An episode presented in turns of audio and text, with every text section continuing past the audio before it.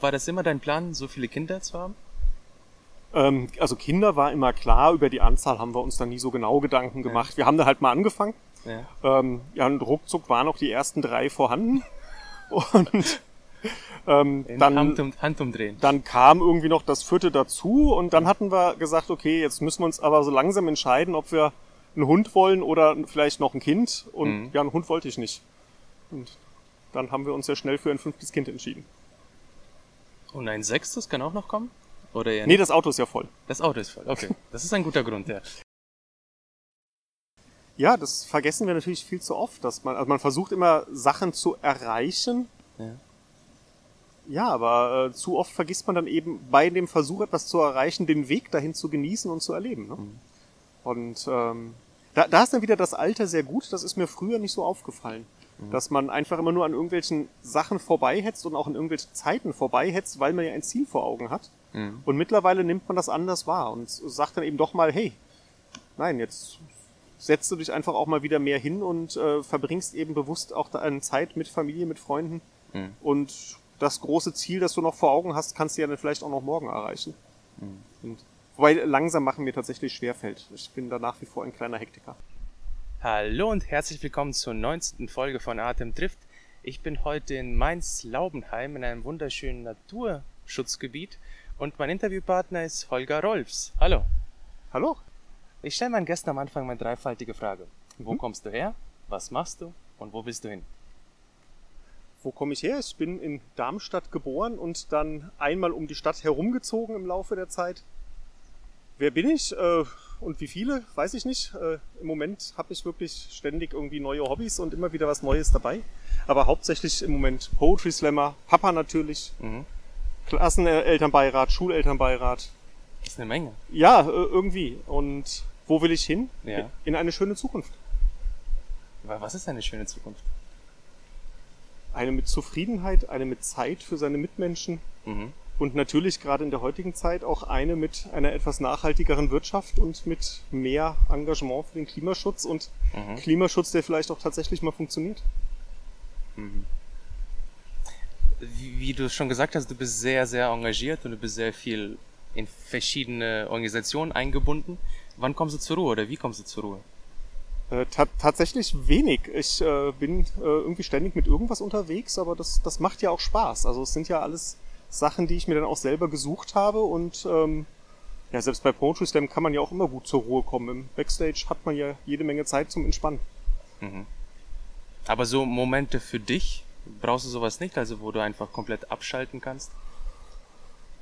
Tatsächlich recht wenig. Also du äh, hast natürlich die Wege, ähm, immer wenn du irgendwo hin bist, bist du ja oft alleine unterwegs und ansonsten mit der Familie kann man auch wunderbar entspannen. Abends im Garten. Das klappt ganz gut. Mhm. Und wenn ich dann doch mal entspannen will, dann nimmt man sich wieder mal einen Abend frei. Das lässt sich ja einrichten. Mhm. Deswegen habe ich ja auch zu diesem Naturschutzgebiet eingeladen, weil das ist sehr ja, paradiesisch hier. Auf jeden Fall, ist fantastisch. Man hat auch ein bisschen Wasser im mhm. Hintergrund und äh, früher, also vor ein paar Monaten waren hier sehr viele Gänse und Enten mit ihren äh, Küken und äh, Jungen. Und das ist, äh, also ich, ich habe das immer zur Entspannung benutzt, um äh, mal ein bisschen abzuschalten. Ich habe dann die Gänse mhm. beobachtet und äh, ja, genau, deswegen gefällt mir dieser Platz auch so sehr. Das glaube ich sofort. Also schöne Gegend. Äh, die Gänse würden noch jetzt gut dazu passen. Im Moment haben sie nur ihre Gänsegrütze noch hinterlassen. Ja. Wird Zeit, dass sie wiederkommen. Vielleicht nächstes Jahr. ja. Genau, Poetry Slam, das ist ja ein großes Hobby von dir. Auf jeden Fall. Wann war dein erster Slam? 2017 muss das gewesen sein schon. Also ist jetzt schon eine Weile her beim Krone Slam. Mhm. Ähm, eigentlich wollte ich da ja noch gar nicht hin. Ich hatte nur den Krone Slam als erstes kennengelernt und hatte dann nach der Veranstaltung äh, Finn und Jule gefragt, wo man denn üben geht, wenn man irgendwann mal zum Krone Slam kommen möchte. Okay. Und die haben gesagt, genau hier, du bist nächstes Mal mit dabei. Ja. Und so bin ich da zum ersten Auftritt gekommen. Und wie war der erste Auftritt? Fantastisch. Also war, ja. war wirklich ganz toll. Krone Slam ist nach wie vor auch einer meiner Lieblingsslams. Mhm. Also das, das Publikum ist einfach toll. Finn und Jule sowieso immer äh, tolle Organisation und einfach ein ganz großes Gefühl von, ja, wir wollen miteinander eine Show machen. Und mhm. äh, habe natürlich damals dann auch äh, echt Glück gehabt, bin gleich ins Finale gekommen, durfte also gleich beim ersten Auftritt zwei Texte machen. Mhm. Das war natürlich ein großer, großer Push und eine große Motivation. Mhm. Und hattest du davor schon Bühnenerfahrung? Ähm, Nee, eigentlich überhaupt nicht. Also Und wie kam es dazu, dass du auf die Bühne gewollt hast? ähm, ja, fing an mit Midlife Crisis und ähm, irgendwie habe ich gesagt, ich muss jetzt irgendwas machen, um mir zusätzliche Hobbys im Leben zu suchen. Ähm, die Kinder waren gerade so aus dem Gröbsten raus und dann war die Frage, was machst du jetzt mit der Zeit, wenn deine Kinder jetzt auch anfangen, eigene Wege zu gehen? Und dann wollte ich eigentlich ein Kochbuch schreiben ähm, und Okay. habe damit auch angefangen und habe dann aber auf Seite 10 gemerkt, das, was ich da schreibe, hat sehr wenig mit Kochen zu tun. Ähm, und habe dann geguckt, was kannst du mit den Texten sonst anfangen. Und so kam ich dann irgendwie auf Poetry Slam. Du hast auch eine Website, die heißt irgendwie Kü Küchenironie, genau. Küchenironie. Ähm, ist tatsächlich daraus entstanden, weil ich erst dachte, ich schreibe irgendwas ganz Seriöses über Kochen und äh, Geburtstagskuchen. Ja, aber das ist es dann nicht geworden. Und die Texte haben halt doch einen hohen Anteil an Ironie und Sarkasmus und daraus ist dann Küchenironie entstanden. Und in deinen Texten geht es sehr oft um deine Kinder und deine Familie. Auf jeden Fall, ja. Ähm, der natürlich zentrale Bestandteil meines Lebens. Und ähm, außerdem kann man gerade aus dem, was man mit seinen Kindern so erlebt, auch viel dann ableiten über wie der Rest der Welt funktioniert. Und man stellt leider immer wieder fest, dass gerade so im Bereich Politik zum Beispiel die Menschen sich auch nicht so viel anders verhalten als Kinder. Und wo also Kindererziehung funktioniert, ist vielleicht auch für Politiker und andere Bereiche noch was zu holen. Also würdest du sagen, dass Politiker kindisch sind oder kindlich? Nee, aber die Verhaltensmuster sind teilweise gar nicht so weit voneinander entfernt, wo man immer denkt, okay, was muss ich jetzt bei Kindern tun, dam- damit sie sich weiterentwickeln? Und das Erste, was man immer hört, ist, ähm, ja, du musst deine Kinder loben und du musst das Positive hervorheben. Ja. Ja, bei der Politik tun wir genau das Gegenteil. Sobald irgendjemand einen Fehler macht, wird da draufgehauen und der wird an den Pranger gestellt und auf keinen Fall darf er nochmal einen zweiten Versuch machen. Ähm, bei kleinen Kindern und bei Kindererziehung, Schülern, Schule hat man verstanden, da funktioniert es gerade andersrum. In der Politik macht man es aber nicht. Und vielleicht sollte man sich da tatsächlich auch von einfachsten Erziehungsmethoden mal wieder mehr abgucken, wie man miteinander umgehen will. Also bist du eher ein nachsichtiger Elternteil. Also du, du, du hast viel Verständnis und viel Geduld mit deinen Kindern. Das solltest du am besten meine Kinder fragen, die sehen das vielleicht anders. Nein, also verständnisvoll hoffentlich, aber das heißt nicht, dass ich immer geduldig bin. Okay. Und sicherlich bin ich ein anstrengender Papa. Was meinst du mit anstrengend? Ja, meine Kinder müssen sich schon einiges anhören und auch viel aushalten, weil es geht ja auch darum, wie kommen wir gemeinsam vorwärts und Mhm. ähm, das ist wohl nicht immer ganz einfach für sie gewesen. Aber Hm. Aber jetzt? sie reden alle noch mit mir, das ist ja schon mal ein Erfolg. Wie alt sind deine Kinder? ähm, der jüngste ist 10 und die große ist äh, 21, wird bald 22. Also breite Streuung, aber auch schon in höheren Altersstufen. Und wolltest du schon immer so viele Kinder, also war das immer dein Plan, so viele Kinder zu haben? Ähm, also Kinder war immer klar, über die Anzahl haben wir uns dann nie so genau Gedanken gemacht. Wir haben da halt mal angefangen. Ja. Ähm, ja, und ruckzuck waren auch die ersten drei vorhanden. Und ähm, dann, Hand, um, Hand umdrehen. dann kam irgendwie noch das vierte dazu und dann hatten wir gesagt, okay, jetzt müssen wir uns aber so langsam entscheiden, ob wir einen Hund wollen oder vielleicht noch ein Kind. Und Mhm. ja, einen Hund wollte ich nicht. Und dann haben wir uns sehr schnell für ein fünftes Kind entschieden. Und ein sechstes kann auch noch kommen? Oder eher Nee, das Auto ist ja voll. Das Auto ist voll. Okay, das ist ein guter Grund, ja. Nein, das äh, war dann auch irgendwann. Ähm, ich habe ja relativ früh ähm, mein erstes Kind gekriegt mit 25. Ist ja für heutige Verhältnisse quasi ein, ein noch fast eine Teenager-Schwangerschaft. Ja. Ähm, und da haben mich meine Freunde früher auch mal für angeguckt und so, hey, äh, so früh Kinder. So, ja, ich will ja auch noch ein Leben nach den Kindern haben. Ja, und dann haben die mich irgendwann angesprochen, wenn das mit dem Leben nach den Kindern noch was werden soll, dann musst du irgendwann auch aufhören, welche zu kriegen. Ähm, und fünf ist aber dann auch eine gute Zahl, das Haus ist dann auch voll und ja, muss ja auch irgendwann aufhören. Und du hast gesagt, dass du eine Midlife-Crisis hattest? Wann Ja. kam sie und wie kam es dazu? Ja, das war ungefähr so, also weiß nicht, wie viel Midlife-Crisis das wirklich war, aber war dann so die Situation, hattest jetzt deine Kinder, dann waren die auch schon in dem Alter alle in der Schule. Und ja, dann war so die Frage, was, was machst du jetzt als nächstes? Das Haus war fertig renoviert und ähm, in der Firma lief es auch alles gut. Also hast du geguckt, was kannst du jetzt noch Neues irgendwie an Aufgaben mit dazu nehmen? Und da ging es dann irgendwie um Schreiben und so bin ich dann zum Poetry Slam gekommen. Und davor hast du gar nicht geschrieben? Ähm, doch, ich habe immer wieder mal so für Hochzeiten oder Familiengeschichten was geschrieben. Meiner Frau früher mal ein Kinderbuch äh, geschrieben, also nur für den Privatgebrauch. Äh, und immer wenn irgendwie Hochzeiten waren, auch da immer schon mal das ein oder andere an Texten gemacht. Und insofern immer viel geschrieben, früher auch viele Briefe geschrieben an Freunde. Mhm. Ähm, Jetzt nicht mehr? Nee, tatsächlich nicht mehr. Seit WhatsApp ähm, irgendwie. Aber das Romantische so ein Brief, oder?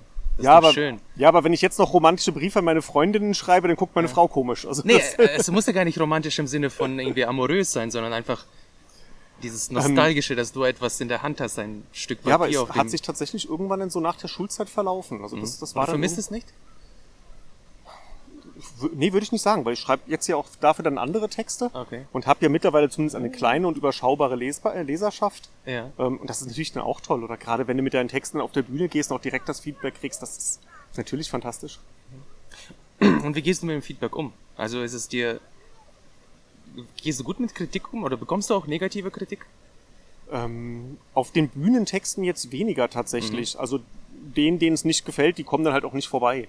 Mhm. Insofern kriegt man da tatsächlich eher, eher positive Rückmeldungen. Mhm.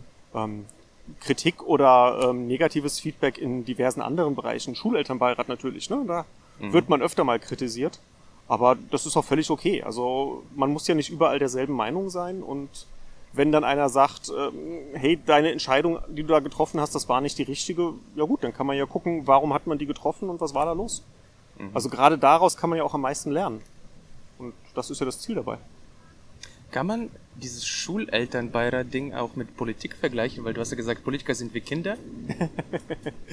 ähm, ja gut, es ist ja Politik, die du da machst. Ja. Also du musst natürlich schauen, dass du zwischen den Eltern und den, äh, dem Schulleitungsteam und dem, dem Schulteam vermittelst. Ähm, aber das ist jetzt ja nicht die Form von Politik, die du sonst irgendwie im Fernsehen siehst. Also, da Vielleicht Politik im Kleinen. Ja, ja, sicher. Also jetzt auch natürlich gerade das letzte halbe Jahr. Ähm, mhm wenn dann so ein Coronavirus über die Schule daherkommt, respektive Gott sei Dank um unsere Schule drumherum, ähm, sind natürlich alle Eltern nervös, auch die Schulleitungen sind da schwer gefordert und mhm. dann alle Parteien so aneinander zu, äh, zueinander zu bringen, dass man da miteinander arbeitet, das muss man natürlich dann auch ein bisschen gestalten. Und mhm. da ist aber dann auch jeder Einzelne gefordert. Mhm. Natürlich waren am Anfang sind da die Wellen hochgeschlagen, hey, äh, wieso kann man das nicht anders machen und das äh, ist doch alles ganz furchtbar.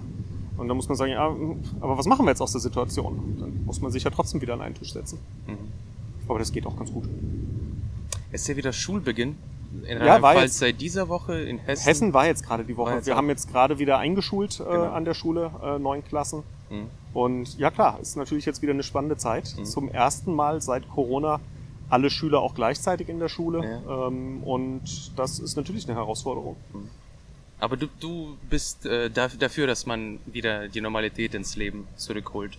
Es gibt auch sehr viele Menschen, die sagen, äh, bloß nicht, das ist ja, äh, für Corona ist es ja wie, wie, wie, das ist optimal, zu, damit es sich weiter verbreitet. Ja, muss man schauen. Also es, also es ist ja kein normaler Schulunterricht und kein normaler mhm. Schulalltag. Ähm, du hast Maskenpflicht überall, außer mhm. im Klassenzimmer. In einigen Landkreisen mittlerweile ja auch im Klassenzimmer. Mhm. Du hast äh, verstärkte Hygienekonzepte und, und, und. Also Du hast äh, einige Veranstaltungen, einige AGs finden gar nicht statt, eben weil die Infektionsgefahr dazu groß wäre. Mhm. Also gerade Gesangsunterricht oder sowas, Musikunterricht mit Singen findet nicht statt. Also insofern sind ja Maßnahmen getroffen. Die Frage, ob das ausreichend Maßnahmen sind oder ob man noch mehr hätte machen müssen, ob man die Kinder weiter zu Hause hätte lassen sollen, ist natürlich schwierig. Also auf der einen Seite wollen die Kinder aber auch wieder in die Schule zurück und wollen auch ihre Freunde wiedersehen. Mhm. Ähm, auf der anderen Seite ist natürlich das Infektionsrisiko das ist immer ein Balance-Spiel. Aber was ist die Alternative? Zwei Jahre die Schule komplett ausfallen lassen, ist ja auch keine Option. Hm. Warten, bis der Impfstoff kommt, hm, ja, weiß man auch nicht, ob man dann gleich 80 Millionen Leute damit impfen will. Ne? Ja, es ist eine schwierige Lage. Keine Frage, auf jeden Fall. Also das äh, bin ich auch sehr froh, dass ich da nur so am Rande quasi als Elternberater irgendwie mit hm. dabei bin und da nicht direkt die Entscheidung treffen muss. Aber ich denke auch, ich meine, es ist ja von von der Ansteckungsmethode her jetzt auch kein Virus, wo man nur weil man sich einmal irgendwie nebeneinander setzt, sofort alles infiziert hat. Ähm, und mit Maske und mit Lüften kann man da einiges tun. Wesentlich spannender wird's nochmal, was ist, wenn dann im Herbst halt äh, es wieder kalt wird, ne? Und dann die Fenster zugehen. Also du meinst, zweite Welle könnte kommen? Oder zweiter Lockdown? Ja gut, Welle und Lockdown sind wieder zwei, noch zwei verschiedene Sachen. Mhm. Wie man da mit der Welle umgeht, muss man gucken. Ja. Die Zahlen steigen ja gerade schon. ob das jetzt eine Welle ist oder ein sanftes Ansteigen, wer weiß es so genau. Mhm. Aber da mögen sich auch die Menschen von RKI und ja. sonstige drum kümmern.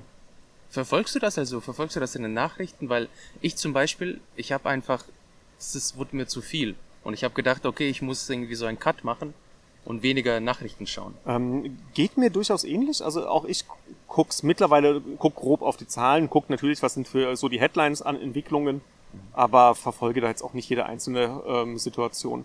Wenn dann irgendwie wieder das Neues über anderen Maskenschutz oder andere Hygienemaßnahmen kommt, schaust du natürlich mal rein, was sind die neuen Erkenntnisse aber nicht mehr so intensiv.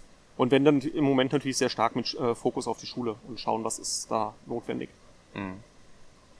Und äh, wie war die Zeit, weil du hast ja fünf Kinder und ich habe von sehr vielen Eltern gehört, dass es schwierig ist, diese Zeit, äh, wo die Schule ausgefallen ist, mit den Kindern irgendwie zu verbringen und zu füllen. War das für dich auch anstrengend? Es war natürlich phasenweise anstrengend, aber wir haben echt Glück gehabt. Also zum einen habe ich ja äh, eine Lehrerin geheiratet ah, und okay. die war dann dementsprechend auch viel zu Hause in Aha. der Zeit, weil sie konnte ja selber auch nicht direkt unterrichten, so dass man da schon mal einiges ausgleichen konnte. Mhm. Ich selber hatte auch ein bisschen Zeit übrig und konnte mich mit drum kümmern. Und dann, dadurch, dass die Kinder so weit gestreut sind, kannst du auch immer sagen, die Großen, ihr macht jetzt mal das Fach mit den Kleinen Mhm. Ähm, hey, du bist gut in Mathe, du erklärst deiner Schwester jetzt, wie das funktioniert und dafür lässt du dir umgekehrt Englisch erklären. Also das kann man dann immer so ein bisschen austarieren. Und äh, dann haben wir da auch einfach ganz rigoros gesagt, nein, ihr müsst nicht alle Aufgaben machen. Mhm. Ähm, mach, wir machen so viel, wie wir in der Woche unterkriegen, ohne dass es Streit in der Familie gibt. Und äh, danach ist dann auch gut. Mhm. Dann haben wir ein großes Haus mit, äh, mit Garten. Das ist natürlich auch Gold wert in so einer Zeit. Mhm. Wenn ich mir jetzt vorstelle, ich hätte äh, drei Kinder in einer Dreizimmerwohnung unterm Dachgeschoss, da mag ich dann auch nicht tauschen. Also, also da verstehe ich auch, dass äh, andere das noch wesentlich schlimmer empfunden haben. Also wir hatten wirklich eine, eine sehr, sehr angenehme Situation noch im Verhältnis. Hm.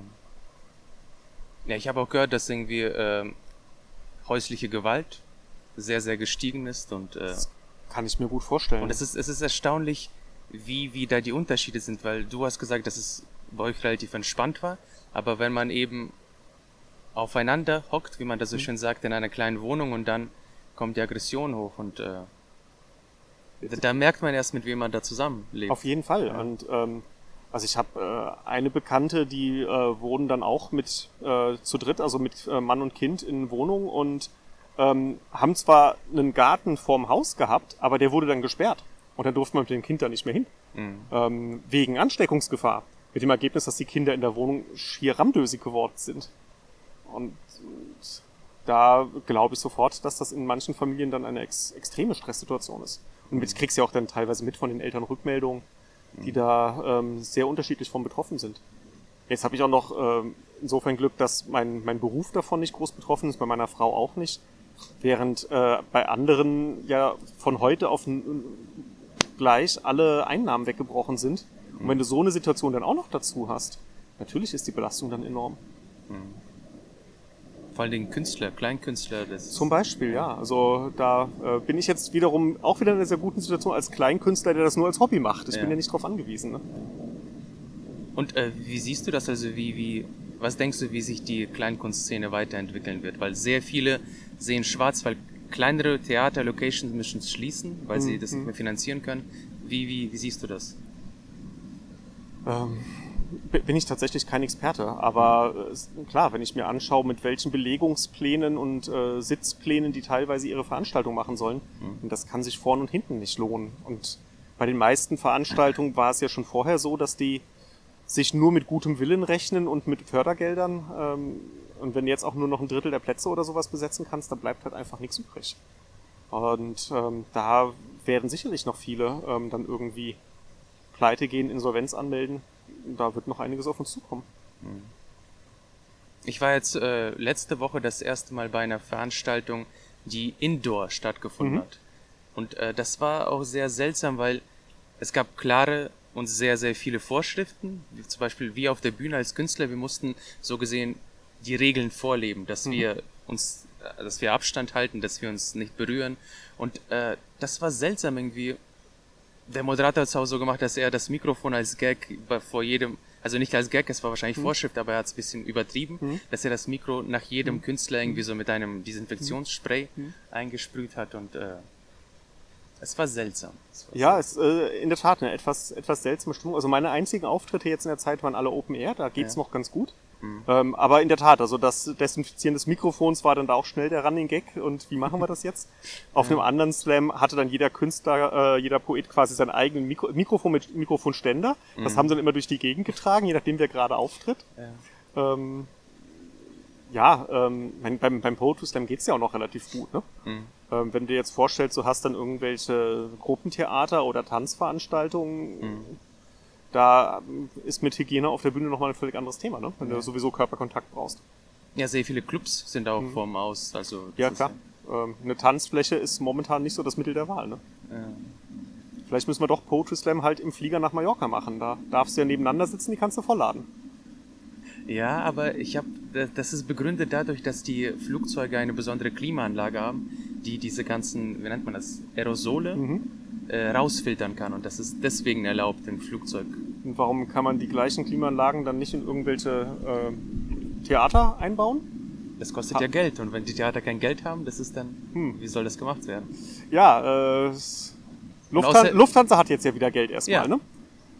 Das ist ja wichtig. Das genau, war wichtig genau, gewesen. Genau. Siehst du das kritisch oder bist du? Oh du, äh, ich bin kein Wirtschaftsexperte. Also Okay. ähm, ein, ein äh, Gedanken fand ich tatsächlich spannend. Also man hat jetzt äh, in dem Fall Lufthansa halt dann ein paar Milliarden äh, gegeben. Ähm, man hätte sich auch überlegen können, das Geld direkt den Mitarbeitern für Lufthansa zu geben. Dann kann sich Lufthansa entsprechend ein Stück der Gehälter sparen, weil die Mitarbeiter dann direkt ein Auskommen haben. Die Mitarbeiter wären dann auch gut entspannt und können ja dann trotzdem ihrer Arbeit so weit äh, nachkommen.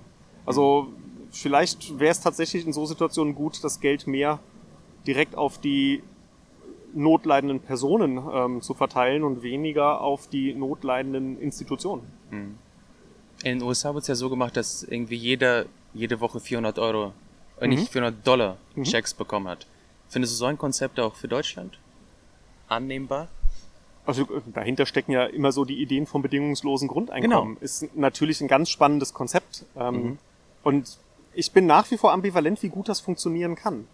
Wa- Was ich überhaupt nicht verstehe, ist das Argument, das wäre zu teuer. Also da, das hat mir noch keiner erklären können, warum das zu teuer sein soll. Weil Stand heute, wir wollen ja in Deutschland keinen verhungern lassen. Das heißt, wir sorgen ja sowieso dafür, mehr oder weniger gut, dass jeder so viel Geld hat, dass er davon Wohnung und Essen haben kann. Also muss ich das Geld sowieso aufbringen. Und wenn ich es den Leuten direkt gebe, kann ich es ja bei den Gehältern direkt einsparen. Ähm, also unterm Strich wäre das nach meiner naiven Vorstellung ein Nullsummenspiel. Aber bin kein Volkswirt und es konnte mir aber noch keiner so genau erklären. Kann es daran liegen, dass in Deutschland Neid ein sehr großes Thema ist? Neid ist natürlich immer ein äh, Thema dabei, klar. Ähm, wenn ich dann sage, ja, der muss, äh, der arbeitet ja nix, ähm, der kriegt das Geld einfach so. Da ist doch das Gegenargument, ja, aber du kriegst das Geld ja auch, du arbeitest halt trotzdem, mach doch, was du möchtest. Aber trotzdem gönnt man es dem anderen nicht. Ja, genau, äh, ne? weil man selber will ja, meine, letztendlich will man dafür ja einfach nur die Anerkennung für wie schwierig das eigene Leben ist. Genau. Also vielleicht würde man es es mir scheiße geht, dann soll es dem anderen auch scheiße gehen. ja, weil, weil das habe ich nie verstanden. Ja. Also nur wenn es dann dem anderen auch schlecht geht, geht's mir dadurch ja nicht besser. Und ähm, also vielleicht könnte man da auch tatsächlich wieder mehr in die Richtung arbeiten, den anderen einfach mal mehr zu loben für die Arbeit, die er macht, statt jemanden Mhm. anders zu neiden, dass er weniger Arbeit hat oder weniger Arbeit äh, einsetzen muss. Ja. Aber wir, wir fangen jetzt ja gerade an. Also es läuft jetzt ja gerade irgendwie ein äh, Projekt in Berlin, wo ein äh, bedingungsgroßes, äh, bedingungsloses Grundeinkommen ausgezahlt werden soll. An, ich glaube, ich weiß gar nicht wie viele Leute, aber es waren ein paar hundert und auch über einen längeren Zeitraum, Mhm. um zu gucken, wie äh, wirkt das dann auf die Menschen und was machen die damit. ja. Also so Experimente gibt es ja in diversesten Ländern Mhm. und Deutschland hat es jetzt auch mal versucht. Also ich wäre sehr dafür, weil A würde es sehr viel Bürokratie abschaffen, weil die, die ganzen sozialen Systeme, die, die, die prüfen ja erstmal, ob du äh, berechtigt bist, Mhm. das Geld zu bekommen. Aber wenn man eben so ein radikales, also jeder bekommt, sagen wir mal, 1500 Euro, Mhm. damit, äh, damit dir, äh, das Nötigste fürs Leben gesichert ist. Das würde, wie gesagt, sehr viel Bürokratie ab abbauen und dann würde es auch sehr vielen Menschen äh, die Möglichkeit geben, sich mit Dingen zu beschäftigen, zu denen sie nicht kommen, weil sie Ja. Für ihr Und- Überleben sorgen müssen. In anderen Bereichen haben wir ja genau das. Also Ja. Stichwort Kindergeld. Ja, Kindergeld. Ähm, Kindergeld kriegst du weitgehend bedingungsfrei gezahlt, bis deine Kinder entweder eine Ausbildung haben oder halt 25 sind. Mhm. Ähm, und ja, brauchst auch ein bisschen Bürokratie für. Aber da kriegst du das Geld ja auch, ohne dass man guckt, was machst du damit. Mhm. Das kann man ja sicherlich irgendwie ausbauen. Und sehr viele Menschen haben Angst vor Bürokratie, weil äh, meine Eltern zum Beispiel, sie kamen mit äh, ungefähr 40 nach Deutschland und deswegen ist ihr Deutsch bis jetzt auch nicht so gut, aber das war für sie immer eine große Qual, diese ganzen äh, Ämter, diese ganzen Papiere, weil äh, es ist erstmal Beamtendeutsch ist ja, ja, schwer natürlich. zu verstehen und wenn du dann da sitzt und der Beamte redet irgendwie so auch unverständlich, dann fühlst du dich wie ein Depp, wie ein ja, Depp. Du keine Frage und ähm, vor allem selbst wenn du verstehst, was sie machen, es macht ja teilweise einfach auch keinen Sinn. Ja. Ähm, das äh, ist ja, aber das, das verstehe ich auch immer nicht. Also mittlerweile habe ich auch großteils immer Schwierigkeiten beim Ausfüllen dieser Formulare ernst zu bleiben. Mhm. Ähm, das, äh, nee, ist auch nicht meine Welt. Also denke mir auch immer. Kommt da die Küchenironie? Äh, ja, ja, also könnte man sicherlich auch einiges drüber schreiben, über so den, den Bürokratie-Dschungel. Aber der ist mir dann gleich so, so frustrierend dabei. Also da fällt mir, fällt mir dann selbst der Humor da manchmal auch schwer. Kennst du diesen Song von äh, Reinhard May? Über. Ja, ja, natürlich. Ja. Ein Antrag auf Verteilung eines Antragsformulars. Das ist wunderbar. Auf jeden Fall. Und ich meine, der Song ist wie alt? Ich glaube, der ist aus den 70ern noch, aus den Anfang 80er. Ja, ganz also der ist über 40 Jahre alt und ja. heute so aktuell wie damals. Ja. Und die Pointe am Ende, dass es dann gar nicht nötig war, diese ganzen genau, Papiere genau. und Formulare auszudrucken, ja. Äh, genau, noch ein Thema. Ich habe heute äh, über Verschwörungstheorien gelesen. Oh. Es, sie kommen ja auch immer mehr auf, also zum Beispiel, dass alle zwangsgeimpft werden müssen und dann werden irgendwie Chips unter die Haut Ja, das macht doch Bill Gates für uns, das hat er doch genau, im Griff, ja. ne? Ja, und dann äh, Bargeld abschaffen und äh, was habe ich noch gelesen? Äh, da sind ja noch die, äh, die, die, äh, sagen wir humansten. Es gibt ja noch irgendwie Echsenmenschen und äh, dann ja, ja, noch ja. absurde. Äh, Angel die Echse, ne? Interessierst du dich für sowas oder geht es an dir vorbei? Was heißt, also ich gehe das jetzt nicht googeln, welche Verschwörungstheorien gibt's, aber du stößt natürlich immer wieder drauf. Mhm. Also es muss ja auch gar nicht eine Verschwörungstheorie sein, wie wir werden alle von Echsenmenschen regiert. Also da reicht mir schon das Gespräch mit äh, in der Nachbarschaft, wenn mir dann wieder alle erklären, dass die da oben ja sowieso alle nur gegen uns sind, da fängt's mhm. ja schon an. Ähm, mhm. Und das verstärkt sich halt in unserer äh, jetzigen Kommunikationsform auch immer sehr einfach. Mhm. Weil du, ist ja auch alles mal unwidersprochen. Ne? Du, du pustest das irgendwo in den Äther rein, Facebook oder sonstiges. Und sobald dir einer widerspricht, liest du ja einfach nicht mehr mit. Ja. Und auf die Weise ist halt so ein echter Diskurs, hey, das, was du da so sagst, wie viel Sinn macht denn das eigentlich? Findet halt auch selten statt, ne? Mhm. Wo, wo kann das hinführen? Dass, dass wir keine Diskussion mehr führen können? Ja gut, ich glaube, äh, wo das hinführt, das sehen wir ja schon ganz deutlich. Ähm, hier Thüringer Landtagswahl, ähm, wie rum war's? Äh, 30 Prozent wählen die Linken, 20 Prozent die AfD. Mhm. Ähm, weiter auseinander kriegst du die Gesellschaft ja kaum noch. Und ja. ich glaube, wir sind da schon sehr weit fortgeschritten mittlerweile. Wir müssen dringend sehen, dass wir da wieder anfangen, in Dialoge reinzukommen. Mhm. Und äh, wenn man nicht anfängt, sich ähm, da endlich wieder aufeinander zuzubewegen und das auch mal auszuhalten, dass der Nachbar eben andere Meinung hat. Mhm. Ähm, nur weil er eine andere Meinung hat, kann ich da vielleicht trotzdem was von ihm lernen. Und ähm, vor allem muss ich ja auch wieder schauen, wo steht er und kann ich ihn irgendwie abholen, kann ich ihn mitnehmen. Mhm. Und was wollen wir mit 20% AfD-Wählern machen? Wollen wir die alle äh, vertreiben? Dann sind es ja Flüchtlinge, dann müssen wir sie wieder aufnehmen. Ist auch nicht gut, ne? Also jetzt Motiv von Marc-Uwe Kling. Ja. Ähm, also umgekehrt werden wir sie irgendwie davon überzeugen müssen, dass es bessere Wege gibt. Und Wie? Wie kann man sie davon überzeugen? Miteinander reden ist da sicherlich schon mal ein ganz gutes Konstrukt. Und mhm. auch mal wieder etwas mehr schauen, was läuft denn positiv. Man, man kann jetzt äh, natürlich sich über Masken momentan aufregen und sagen, mhm. das ist was Furchtbares und das äh, nimmt Lebensqualität. Ja, tut's, keine Frage. Aber ähm, wenn man sich alternative Konzepte anschaut, also Urlaub in New York mag ich momentan auch nicht machen. Und da kann man unsere Regierung kritisieren, dass man nicht immer ihre Meinung ist, aber so manche Sachen scheinen ja doch ganz gut zu funktionieren. Mhm. Anzahl der Toten in Deutschland ist halt doch um Zehnerpotenzen kleiner als in manch anderem Land. Ja, und wenn man da die Bilder gesehen hat in Italien, wie irgendwie so Lazarette aufgebaut worden sind und die wurden, die Leichen wurden LKW-weise abtransportiert. Gut, da war es glaube ich auch nochmal eine andere Situation. Italien ist ja einfach sehr früh betroffen gewesen und ja. dadurch auch stärker unvorbereitet. Ja. Wenn es jetzt mit Amerika vergleicht, sie wissen ja genau, was los ist ähm, und handeln mhm. trotzdem nicht und hätten ja handeln können. Es war ja von vornherein klar, was passiert. Man konnte sich ja damals in Italien schon angucken. Mhm. Also Italien hat ja einfach das Pech, dass sie sehr früh mit dabei waren. Mhm. Aber in Schweden zum Beispiel gab es gar keine Beschränkungen. Ähm, es, ja, die haben aber auch ein, also die haben ein anderes Konzept gefahren, Mhm. aber auch da gab es dann Sachen, ähm, wer krank ist, bleibt sofort zu Hause. Mhm. Also sowas hatten sie schon. Ähm, aber es ist ja dann auch nicht so ganz perfekt wohl ausgegangen. Also ich habe die Zahlen dann nicht mehr verfolgt, aber Mhm. ähm, auch da sind die Zahlen ja dann durchaus höher geworden. Ja. Ähm, Aber es waren nicht solche Zustände wie in Italien. nee, keine Frage. Ähm, ich weiß nicht, gut, in großen Teilen von Schweden ist auch schon schwierig, sich über den Weg zu laufen. Ne? Da Ja. sind nicht so viele Leute. Aber ich weiß es tatsächlich nicht genau, wie es in Schweden lief. Jedenfalls habe ich gehört, dass äh, sehr viele Länder, ich weiß nicht, wie es jetzt ist, aber sie haben äh, Einreiseverbote für Schweden verhängt. Mhm. Das heißt, sie haben gesagt, okay, in Schweden wurden keine Maßnahmen ergriffen, also wollen wir keine Schweden. Oder es gab zum Beispiel auch, äh, ich habe jetzt, äh, wann war das? Vor ein paar Wochen äh, gehört, dass äh, in Rheinland-Pfalz Luxemburger nicht in einem Lokal bewirtet werden Okay. wollten, weil, weil Luxemburg ist Risikogebiet Mhm. und wollen wir nicht. Ja gut, äh, das ist, ich weiß nicht, das ist nicht sogar eine generelle Regel. Also ich weiß nur momentan, wenn du in der Türkei bist und aus der Türkei wieder zurückkommen willst, Mhm. musst du einen negativen äh, Covid-19-Test nachweisen. Sonst darfst du nicht ausreisen. Also so Reisebeschränkungen gibt's in mehrerer Form. Aber äh, wie vorhin gesagt, ähm, ich verfolge es nicht mehr im Detail. Also guck dann grob, was ist in, in meinem Bereich los und gelten die aktuellen Hygieneregeln in meinem Umfeld noch. Ja. Kann, also Europa ist ja eh schon am Kriseln und wenn jetzt, wenn jetzt so, so Beschränkungen und irgendwie äh, Reiseverbote verhängt werden, was glaubst du, was das für Europa bedeuten könnte? Ja, also die, die europäische Krise ist ja, oder also ich weiß nicht, ob es da die Krise gibt oder mehrere einzelne. Ja. Ähm, es ist ja dasselbe Spiel im Großen wie im Kleinen. Ähm, wenn man versucht, eine Gemeinschaft zu werden und gemeinsam zu handeln, muss man halt auch gucken, dass man möglichst viele mitnimmt. Und je größer die Gemeinschaft ist, umso schwerer ist das.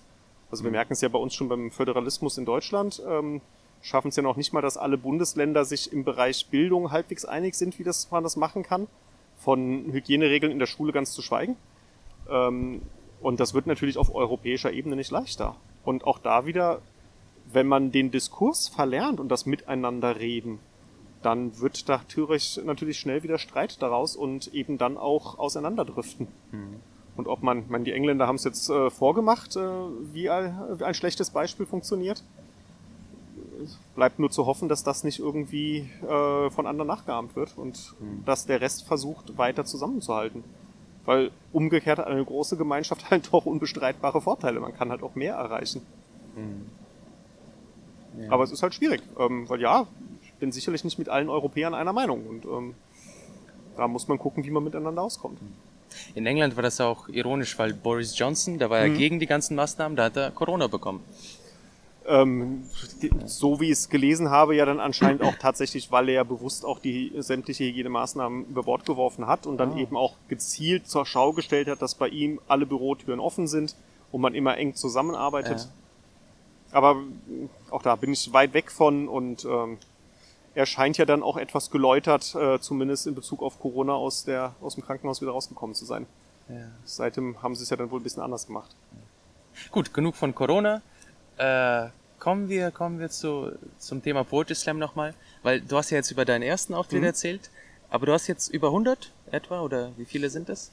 Oh, ich weiß es tatsächlich im Moment nicht, aber ja, also deutlich über 100. Also so ganz grob habe ich eigentlich versucht, einen pro Woche zu machen. Ein pro Wie, Woche. wie ein gutes Hobby, ne? Machst du einmal die Woche. Okay. Äh, außer Sport, das macht man seltener. Ähm, Nein, aber insofern deutlich über 100, ja. Und hast du deinen Lieblingsslam? Ja gut, ja, Krone Slam natürlich. Also das ist nach, da hast du angefangen. Ja. Er ist in sich schon toll und allein dadurch, dass er in, in meiner Stadt ist, oder zumindest meiner Nachbarstadt, ähm, ist es natürlich schon mal fein. Aber tatsächlich äh, ist es ja gerade auch die Vielfalt der Bühnen, dass du immer mal wieder in einer anderen Location bist und dann auch immer wieder andere Lineups, andere Poeten da findest und triffst. Äh, gerade das macht's ja aus. Also wenn ich jetzt jeden Monat dann in der Krone auftreten würde, dann ist es vielleicht auch nicht mehr so differenziert, wie man das gerne hätte. Das Durchschnittsalter eines Slammers ist ja eher so Anfang 20. Und du bist ja da schon bin ich etwas. knapp drüber, ja. Schaffst du es trotzdem, eine Verbindung zur Szene aufzubauen? Ja, natürlich, äh, also ja, selbstverständlich auch, weil die Szene eben sehr offen ist und äh, jeden auch mit offenen Armen willke- äh, willkommen heißt. Mhm. Ich bin ja auch nicht der Älteste, der so auf den Poetry Slam Bühnen rumläuft. Da Nein, das ja bist ein, du nicht. Ein, äh, gibt's ja ein paar, die da noch älter sind. Fühlst du dich denn besser, wenn ein älterer im Line-Up mit dabei ist? Ähm, nein, besser nicht, Nein? aber anders. Also Anders. Und du hast natürlich ähm, dann, wenn du mit Gax irgendwie redest oder Stefan Unser, hast du natürlich andere Gesprächsthemen, als wenn dann ein Liner von lauter Anfang 20-Jährigen da Ja. sitzt. Ähm, mit denen kannst du auch tolle Gespräche führen, aber es, die haben natürlich andere Themen, die sie gerade interessieren. Ähm, und äh, aber dafür ja auch spannend. Also da lernst du ja dann wieder eine, eine völlig neue Welt kennen, wo, wo du sonst ja irgendwie schon weit von rausgewachsen bist. Und das ist ja auch gut, wenn man sich dann immer mal wieder auch zurückerinnert, ja stimmt, das hat dich vor 20 Jahren ja auch beschäftigt, so ein Thema. Wenn es heute natürlich in einer anderen Form ist, aber also soziale Anerkennung und und und, das waren ja früher äh, selbstverständlich beherrschende Themen in der Jugend. Und irgendwann hat man dann halt si- sich da gut eingerichtet. Aber die Jugend hat natürlich dann da genauso mit zu kämpfen wie wir früher auch. Und das ist mit äh, Instagram, TikTok oder was gerade wieder modern ist, sicherlich auch nicht leichter geworden. Ja. Hättest du dir vorstellen können, mit Anfang 20 auch zu slammen? Oder war das damals keine Hm. Option? Also konnte ich mir offensichtlich nicht vorstellen, sonst hätte ich es ja vielleicht irgendwo gemacht, abgesehen Ja. davon, dass es noch nicht so viel gab. Ähm, also ja, wäre wahrscheinlich auch gegangen, aber hatte sich irgendwie nichts Bühnenartiges ergeben. Hatte damals dann versucht, äh, Gitarre zu lernen, aber ich bin jetzt nicht so wahnsinnig musikalisch. Aber Ähm. du spielst äh, Schlagzeug. Ja, genau, weil äh, da muss man, also das ging irgendwie noch so gerade für mein musikalisches Verständnis gut. Okay. Das mit der klassischen Gitarre, das hat nur mäßig geklappt, aber Ja. Schlagzeug konnte ich mir dann mit viel Fleiß tatsächlich Mhm. ähm, so weit aneignen, dass ich ja mittlerweile in der Band auch ganz gut bestehen kann und da mitmachen kann. Also das Mhm. reicht mittlerweile auch für, für Bühnenauftritte. Du hast eine Band? Ja, in Wiesbaden äh, äh, hat eine Band einen Schlagzeuger gesucht Mhm. und ähm, ja, sie waren verzweifelt genug, mich da mit an Bord zu holen. Und also, die ersten Proben waren natürlich dann noch äh, sehr, sehr schwierig, äh, weil ich dann noch auch recht am Anfang war und habe dann aber mit viel Fleiß mir das Repertoire angeeignet und mittlerweile Mhm. kommen wir sehr gut zurecht. Und äh, wie heißt die Band? The Mesh. Aber es ist im Wesentlichen eine ähm, Band äh, im Proberaum.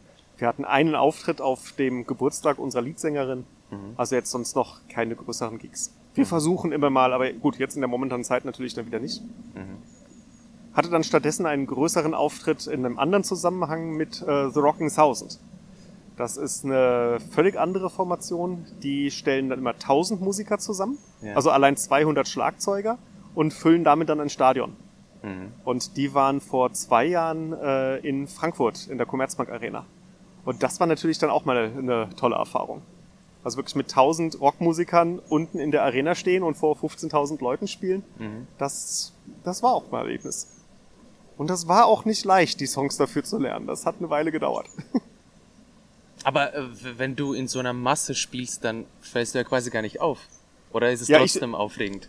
Ja, au- aufregend auf jeden Fall, aber in der Tat, also ich bin da natürlich nicht aufgefallen und auch wenn du dir die Videos anguckst, ähm, ich war der verkrampfte ältere Herr, der versucht hat, diese Songs irgendwie zu überstehen und um dich herum lauter Menschen, die auch zum guten Teil jünger waren und das viel lockerer aus der Hüfte spielen Ja. und dementsprechend auch viel mehr Show und äh, viel mehr Action da reingebracht haben. Und die kommen natürlich dann auf die Videos und ich bin dann der ältere, distinguierte Herr, der da im Hintergrund diszipliniert vor sich hin trommelt an der einen oder anderen Stelle.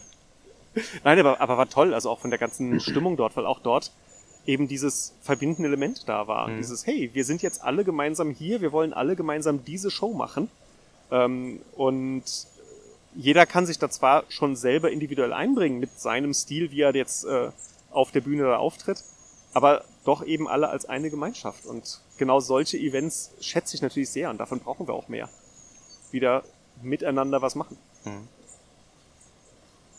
Ist irgendwas, also planst du noch solche Auftritte oder war das ein Ähm, einmaliges Erlebnis? Nee, ich, ich würde da auch nochmal hingehen. Äh, Ja. Beim nächsten bin ich da nicht reingekommen, der wäre in Florenz gewesen. Florenz, wow. Ähm, aber der ähm, war, ja, um 11 Uhr haben die die Anmeldeseite aufgeschaltet, um 11.05 Uhr war der voll. Und ich war einfach zu langsam als alter Herr. Und mittlerweile haben die einfach einen irren Zulauf. Es hätte jetzt nochmal einer im äh, Stade de France sein sollen, aber das ist natürlich dann vertagt worden um ein Jahr. Wo ist das? Äh, Stade de France in Paris. Paris. Ah. Und da werden es dann auch sogar noch, äh, noch mehr, also wieder 1000 Musiker, aber äh, noch mehr Zuschauer. Das Stadion ist deutlich größer. Ja. Ähm, ja, ist jetzt für äh, Sommer 21 dann geplant. Mhm. Aber bin ich nicht dabei, bin ich äh, auch auf der Warteliste nur. Du hast jetzt sehr oft gesagt, dass du alt bist. Hältst du dich wirklich für alt? Nein, also ich fühle mich jung geblieben, aber ähm, gerade in der Poetry Slam Szene, Finn Holitzke hat gerade wieder zum U20 Slam eingeladen. Da dachte ich, ja, da bist du dann schon alt, ne? Das ist lang vorbei. Da bin ich auch schon zu alt für. Ja, aber ähm, nein, also nein, fühle mich nach wie vor jung und frisch. Ist alt fühle ich mich immer dann, wenn ich merke, ich habe zwei Wochen keinen Sport gemacht und muss dann wieder anfangen. Dann fühlst du dich echt mal eine Weile alt. Der, also der Körper merkt es dann schon, aber nein, äh, alles völlig gut auszuhalten. In bester Gesundheit, klappt alles gut. Und welchen Sport machst du? Ähm, ich äh, auch im Rahmen Midlife Crisis Bewältigungsprogramm hatte ich angefangen zu klettern. Ähm, sehr schöner Sport, gefällt mir auch nach wie vor sehr gut. Hatte dann irgendwie eine Weile lang wieder nicht mehr geklappt, einfach aus terminlichen Gründen. Ähm, und jetzt muss ich erst wieder versuchen, da reinzukommen. Und Yoga noch ansonsten. Yoga. Allein oder in der Gruppe?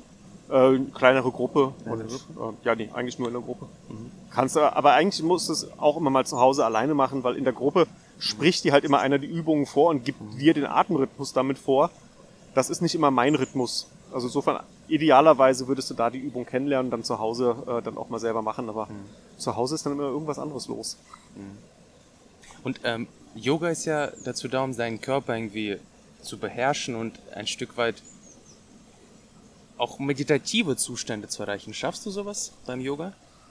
Ähm, war jetzt beim, bei den Yogakursen, denen ich war, auch gar nicht so das Ziel. Da geht's eher um, ja, schon im Raum ankommen und auch im Raum sein, aber Ja. dann eben auch Atmung und Bewegung verbinden, ähm, den Körper auch wieder dann durch Bewegungen oder auch durch Dehnübungen wieder bewusst wahrzunehmen.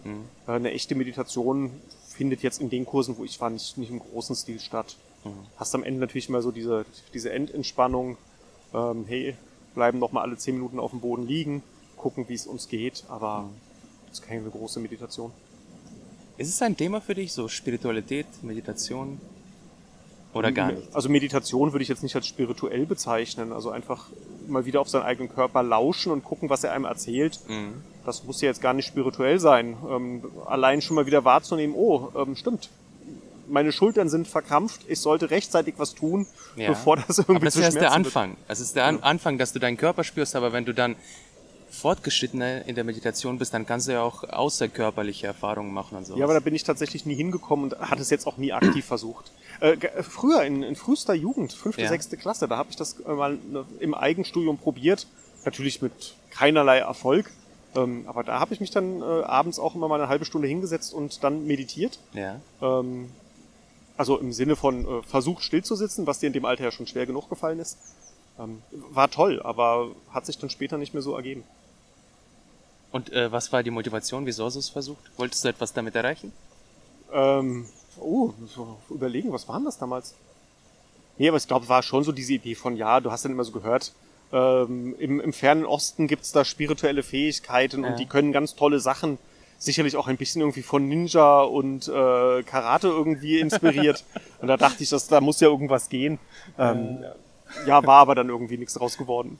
Bei mir war das, äh, ich habe, als ich das erste Mal Matrix, den Film, gesehen habe, das, war, das hat mich so beeindruckt. Und es gibt ja diese Szene, wo Neo der Kugel so in Zeitlupe ausweicht und so, so eine Brücke nach hinten schlägt.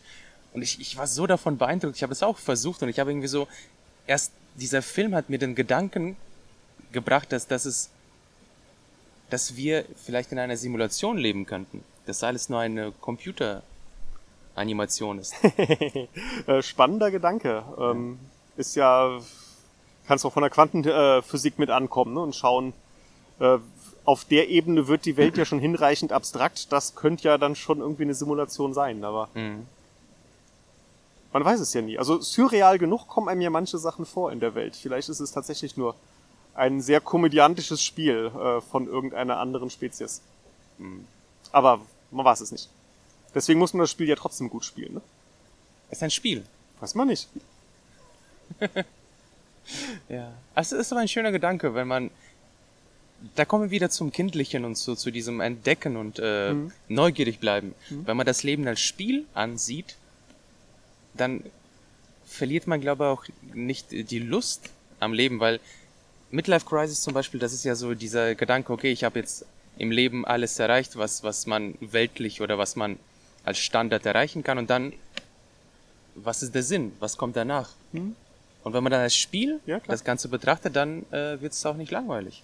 Ja, das vergessen wir natürlich viel zu oft, dass man, also man versucht immer Sachen zu erreichen. Ja. Ja, aber äh, zu oft vergisst man dann eben bei dem Versuch, etwas zu erreichen, den Weg dahin zu genießen und zu erleben. Ne? Mhm. Und ähm, da, da ist dann wieder das Alter sehr gut. Das ist mir früher nicht so aufgefallen. Mhm. Dass man einfach immer nur an irgendwelchen Sachen vorbeihetzt und auch in irgendwelchen Zeiten vorbeihetzt, weil man ja ein Ziel vor Augen hat. Mhm. Und mittlerweile nimmt man das anders wahr und sagt dann eben doch mal, hey, nein, jetzt setzt du dich einfach auch mal wieder mehr hin und äh, verbringst eben bewusst auch eine Zeit mit Familie, mit Freunden. Mhm. Und das große Ziel, das du noch vor Augen hast, kannst du ja dann vielleicht auch noch morgen erreichen. Mhm. Und Wobei langsam machen mir tatsächlich schwerfällt. Ich bin da nach wie vor ein kleiner Hektiker. Also du musst mal was zu tun haben. Ich befürchte ja. ja. Ähm, also ich sitze wunderbar auch gerne da und unterhalte mich mit Menschen, aber ja.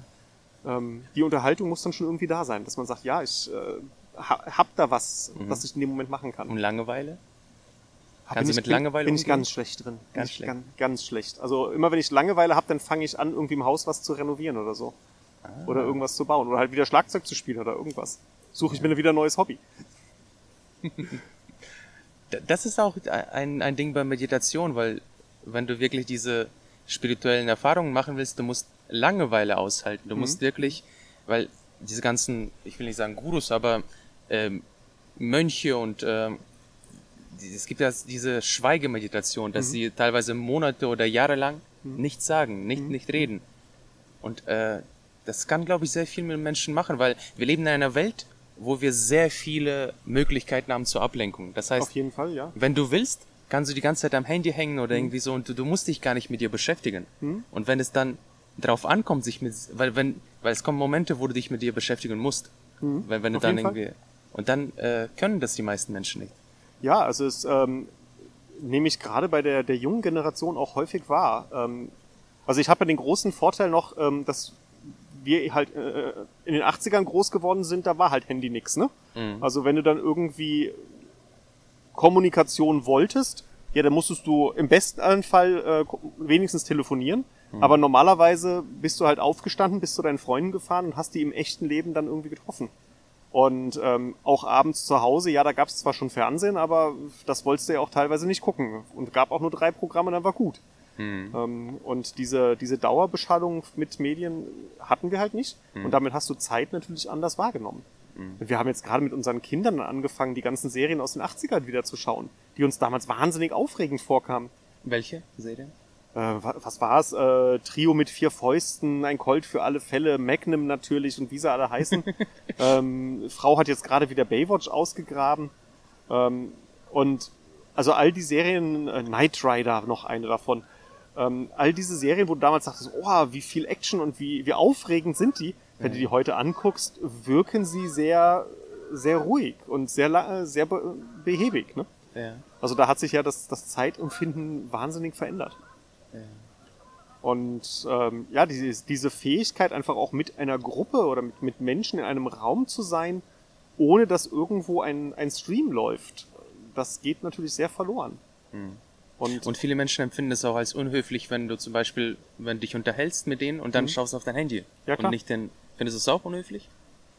Äh, kommt jetzt auf die Situation an, ob es unhöflich ist, aber zumindest sagt mir denn mein Gegenüber, du, offensichtlich ist die Unterhaltung nicht interessant genug, ich mache nebenbei noch was anderes. Aber für viele Menschen ist es einfach ganz normal, dass sie ihr Handy checken. Das ist für sie gar, ihnen fällt es gar nicht mehr auf, dass es unhöflich sein könnte. Ja, sie haben es ja anders auch nicht mehr kennengelernt. Ja. Ne? Und ähm, das würde ich aber tatsächlich jedem empfehlen, einfach auch mal zwischendrin für eine Woche das Handy abschalten und gucken, wie entwickelt sich denn dann die Welt. Ähm, oder auch gerade, wenn man sich mit Freunden trifft, eben mal nicht gleich zu gucken, hey, welchen Film schauen wir heute Abend, mhm. sondern mal zu gucken, was passiert denn, wenn man sich ohne einen Film in den Raum setzt. Ne? Dann wird's langweilig. Oder eben auch nicht. Also ja. oft fängt dir dann doch irgendeiner an, ein Kissen zu schmeißen und ruckzuck hast du die schönste Kissenschlacht der Zeit. Ne? Ah. Also Kissenschlacht ist spannender als Film. Zumindest erinnert man sich mehr dran. Ja. Sagt ja später keiner, hey, weißt du noch damals, das war mein Lieblingsfernsehabend. Aber hey, die tolle Wasserschlacht im Garten, an die erinnert man sich vielleicht eher noch. Ja. ja. Also so wirkliche Erlebnisse mit Menschen, nicht Ja. irgendwie Beschallung durch Medien. Ja. Und, aber klar, es ist natürlich auch eine unfaire Konkurrenz, ne? weil äh, wenn ich mir ja Hollywood anschaue, die haben natürlich auch ein Riesenbudget, um mich zu bespaßen. Ja. Ja, das hat der Nachbar um die Ecke nicht. Und dementsprechend hat man natürlich schnell den Eindruck, dass die Medien dann deutlich bombastischer sind und das Gespräch mit dem Nachbarn vielleicht langweilig ist. Aber kann ich von dem vielleicht viel spannendere Sachen hören, vor allem viel mehr Sachen hören, die mich auch interessieren und was angehen. Während Hollywood mir meistens von irgendwelchen Welten erzählt, die ganz weit weg sind von mir. Also Stichwort Matrix, spannende Idee, aber halt weit weg von, von dem, der Welt, in der ich gerade bin. Ne? ja. Also hoffe ich, dass es weit weg ist. Wir wissen es ja nicht so genau. Ich glaube, da wird so zu 2300 die Zeit beschrieben. Also es ist in der Zukunft, spielt es in der Zukunft. Ja, Aber die Matrix, äh, in der Matrix selber, die Zeit sehr, wirkt schon sehr wie bei uns jetzt. Also vielleicht sind wir ja doch in das einer. ist ja, das ist ja, da- das, Man weiß es äh, nie. Ja. Ja. Ich weiß gar nicht, weil ich, ich habe gerade äh, einen Roman zu Ende geschrieben und bei mir ist die Pointe am Ende, dass der Held eine Figur in einem Roman ist. Das heißt, er erkennt, dass sein bester Freund der Autor ist, der ihn geschrieben hat. Mhm. Und dann, dann kommt diese Sinnesfrage, also wa- was hat mein Leben für einen Sinn, wenn da jemand sitzt und einfach mir alles vorschreibt, was ich denke und tue? Spannend, spannend. Äh, Ich bin noch völlig irritiert, du hast gesagt, du hast ihn zu Ende geschrieben. Mein letzter Ja. Stand war noch, du schreibst noch dran. Ja, dann bin ich aber gespannt, wann wir ihn zu sehen lesen kriegen. Äh, hoffentlich noch im August kommt er raus. Wow. Ja. Also ich, ich, ich habe ihn schon vor einem Jahr zu Ende geschrieben, aber ich habe dann Korrekturen und sowas dran gemacht und äh, ja, jetzt, jetzt äh, habe ich die Endfassung an den Verleger schon geschickt und jetzt muss er nur noch äh, ja, das Formale machen und dann kommt es raus. Im August noch. Hoffentlich. Welchen Verlag? Äh, Brot- und Kunstverlag in Heidelberg. Brot und Kunst. Ja. Früher war es Brot und Spiele. Ja. Okay. Bin, bin ja, ich gespannt, muss ja, und mir dieser, vormerken. dieser Gedanke, ich habe mich auch sehr oft damit beschäftigt. Was wäre, wenn ich zum Beispiel nur eine Figur in Matrix bin oder eine Figur in einem Roman bin? Ja, äh, keine Frage. Also es äh, ist ja immer diese, diese Idee von, wie surreal ist das Ganze, ne? Und Ja. ähm, ist die Frage, was man sich davon verspricht. Wenn ich sage, okay, ich bin eine Figur in Matrix, bedeutet das natürlich, ich bin Teil von etwas Größerem. Also ist natürlich ein sehr, kann, kann auch ein sehr mutmachender Gedanke sein. Ja. Wenn es noch was Größeres drumherum gibt, was den ganzen wieder Sinn ergibt. Äh, Aber du bist doch auch ohne. Matrix ein Teil von etwas Größerem. Die ganze Natur und so. Oder siehst du das nicht? Siehst Ja du doch, nicht als Teil der selbstverständlich, aber ähm, da kann ich mir verschiedene Motivationen vorstellen, wie, gebe ich meinem Leben in diesem großen Ganzen einen Sinn. Ne? Mhm. Und hat natürlich auch einen gewissen Charme, die Motivation, hey, es ist eben alles Teil eines großen Ganzen und es gibt von außen betrachtet auch nochmal Sinn. Mhm. Ich meine, so sind ja wahrscheinlich Religionen entstanden, ne? Auch Ja, wenn der- du dein eigenes braucht Leben ja- nicht ganz verstehst und nicht weißt, was du hier tust, aber vertraue darauf, ein großes Ganzes drumrum, weiß schon, was es tut. Ja, früher war das noch viel notwendiger, weil zum Beispiel, wenn, wenn ein Blitz kam oder Naturphänomene und die Leute konnten sich nicht, nicht erklären, wieso und weshalb, dann haben sie gesagt, okay, da ist jemand und wenn ich ihm ein Schaf opfere, dann kommt vielleicht morgen kein Gewitter und kein Regen. Ja, Bist, bist du gläubig? Oder ist Religion für dich kein ähm, nein, also im, im engeren religiösen Sinne, ähm, das, was in der Bibel steht, wäre meins. Nein, das, das bestimmt nicht. Also ich bin viel zu sehr naturwissenschaftlich aufgewachsen. Und ähm, man macht sich natürlich immer seine Gedanken, Achtung, wie, wie kann das alles zusammenpassen.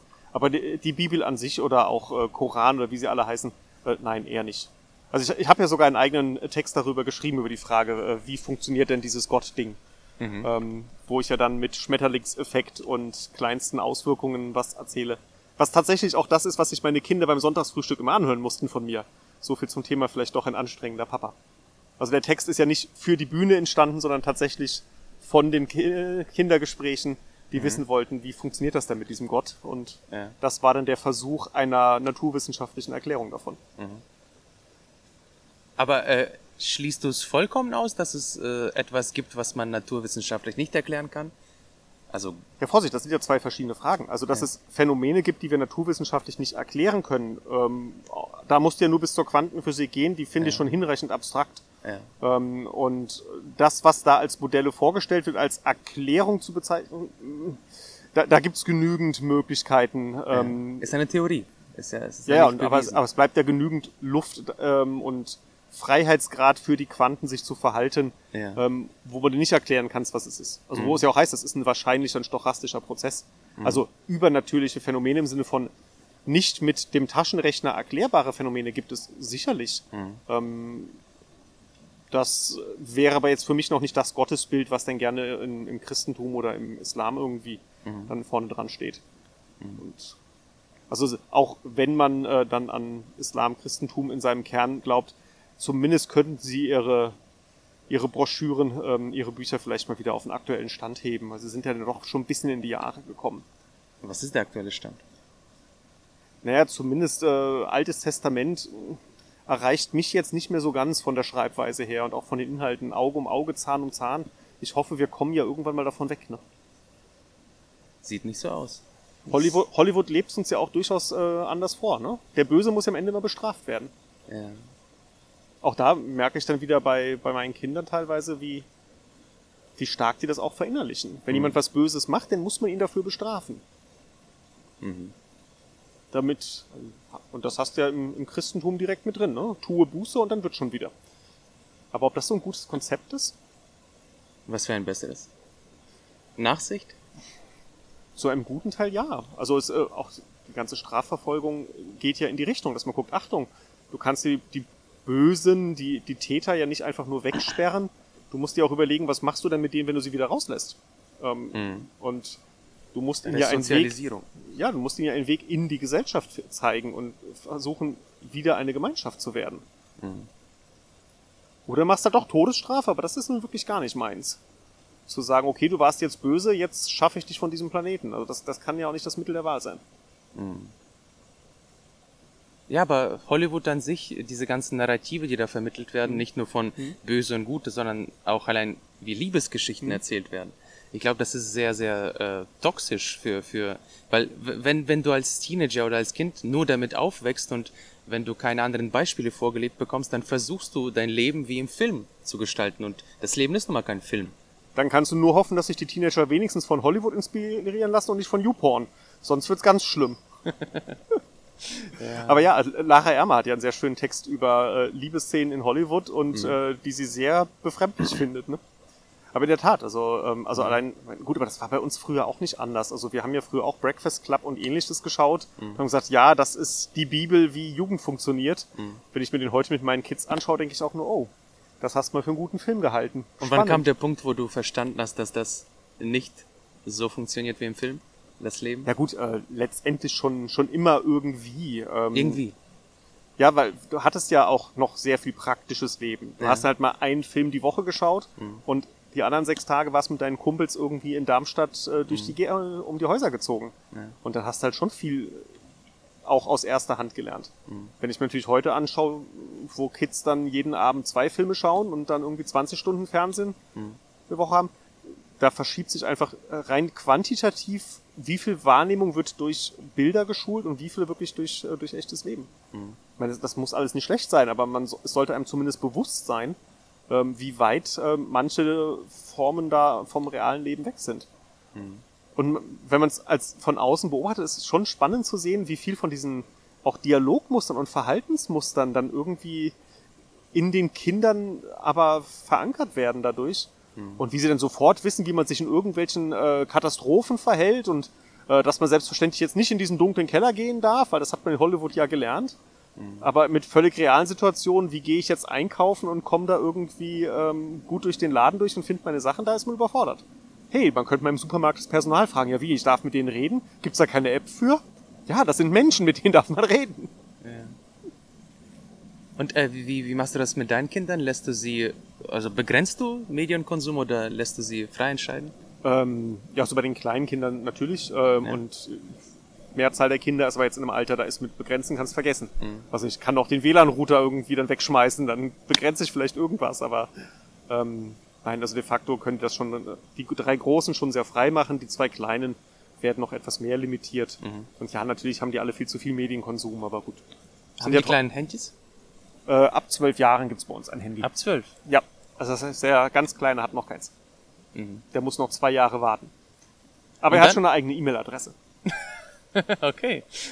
Hat er jetzt während Corona gekriegt auch wieder. Also die äh, Krise hatte auch was Positives. Der Zehnjährige kann jetzt fließend Schulunterlagen einscannen und mit Google Docs Dokumente scheren ähm, Ja. und äh, dann mit seiner Lehrerin sich austauschen. Hat er alles in der Zeit gelernt.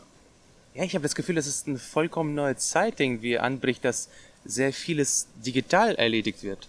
Homeoffice oder irgendwie auch äh, einfach Zoom-Konferenzen. Ja, ja, ich ich habe davor, vor Corona, nie eine Zoom-Schalte gemacht Ja. oder mitgemacht und jetzt scheint es ganz normal zu sein. Auf jeden Fall. Und also man, man, man ist ja auch wirklich doof, muss man wirklich sagen. Ähm, also wir haben jetzt in, in dieser Zeit zum ersten Mal dann auch einfach mal wieder Freunde per Zoom zusammengeschaltet. Die sind halt nach dem Studium alle irgendwo hingezogen, wohnen in anderen Städten. Und man bedauert es dann immer, ja, wir sehen uns so selten und ähm, ja, man telefoniert natürlich dann, aber man sieht sich irgendwie nie. Ja, auf die Idee, einfach mal zusammen eine Videokonferenz zu machen und sich mal gegenseitig die Familie zu zeigen, kommt wieder keiner. Ähm, Und das hast du gemacht. ja, haben wir jetzt mit angefangen, ne? Ah. Ähm, und ähm, so, so lernt man dann doch wieder immer was dazu. Ja. Und äh, kann man das vergleichen mit echtem Treffen oder ist es... Es ist natürlich was anderes, aber was total spannend ist, also wir, wir treffen uns dann halt quasi per Zoom äh, zu einem Feierabendbier Ja. ähm, oder auch zwei oder drei. Also und der Zoom-Saufen. Zoom-Saufen, genau. Und der Vorteil ist halt beim Zoom-Saufen, es muss hinterher keiner fahren. Ja. Und das war echt schön. Dann äh, teilweise ähm, Eltern mit äh, jungen Kindern dabei, die dann sowieso Schwierigkeiten haben, Babysitter zu kriegen und sagen, ja, so kann ich wenigstens mitmachen. Und die Kinder liegen oben, wir sitzen unten im Wohnzimmer. Ähm, Und dann ist natürlich sehr schön. Aber es ist ja trotzdem nur, nur ein Ersatz. Es ist ja, Ja. kein Vergleich zu einem geselligen Abend zusammen. Aber es, aber es ist ja auch nicht, Achtung, wir müssen das jetzt immer und nur machen. Ja. Also die gleichen Freunde kommen jetzt äh, am Wochenende zur Grillparty dann zu uns im Garten. ah, ja. Natürlich dann hier mit Corona-Abstand und ähm, gucken, dass man da voneinander wegbleibt, aber zumindest sieht man sich dann wieder im echten Leben. Ja. Gut, wir haben jetzt äh, knapp über eine Stunde. Gibt es, gibt es ein Thema, das dir wichtig ist, das wir besprechen sollten?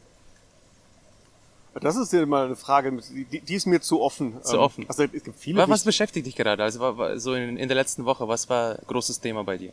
Gut, in dieser Woche natürlich die Einschulung, aber die haben wir jetzt äh, die Einschulungsfeiern gut rumbekommen. Ja. Nein, ich bin im Moment tatsächlich soweit mit mit mir mit mir zufrieden und mit dem Leben. Also da, da funktioniert vieles gut. Ja. Ich hätte tatsächlich mal gerne wieder mehr Muße zum Schreiben und muss aber jetzt halt sehen, dass ich auch ein bisschen in andere Schreibformate reinkomme. Weil die Zeit, wo ich dann eben über die Geschichten von meinen süßen kleinen Kindern schreibe, die verläuft sich halt so langsam. Mhm. Die Geschichten, wenn ich die jetzt über die schreibe, dann verklagen mich die Teenager immer. da muss man Du sich brauchst neuen Stoff, ja, ja. Schreibstoff. Und braucht dann tatsächlich jetzt einen etwas anderen äh, Hebel, Mhm. wo man dann eben was äh, anders schreibt als über, hey, Achtung, die kleinen Kindern ist was passiert und daraus machst du eine Geschichte. Mhm. Hab jetzt äh, als letztes dann wieder Schulelternbeirat die Verabschiedungsreden auf den Abi-Feiern und auf den ähm, Abschlussklassen, ähm, die Reden ähm, genommen. Ähm, das ist auch was Schönes, aber. Mhm. Oder fängt jetzt an, äh, halt in Interviews zu gehen und zu gucken, ob man irgendwie in Talkshows kommt. Mal schauen. Ja, erstmal Audio, vielleicht äh, Ja, dann, ja, dann ja, später mit Kamera. Sehr gerne. Ja. Gut, vielen Dank fürs Gespräch. Hat mich sehr gefreut. Ja, war, war ein schönes Gespräch in diesem schönen In, Ambiente. an einem sehr schönen Platz, ja. ja. Die Auf Sonne geht gleich unter. Ja, Ja, und dann ist Feierabend. Gut. Feierabend das ist ein war gutes Stichwort. Folge 19 mit Holger Rolfs. Ich habe es am Anfang kurz gesagt. Genau. Und wir hören uns beim nächsten Mal. Ciao, ciao. tschüss.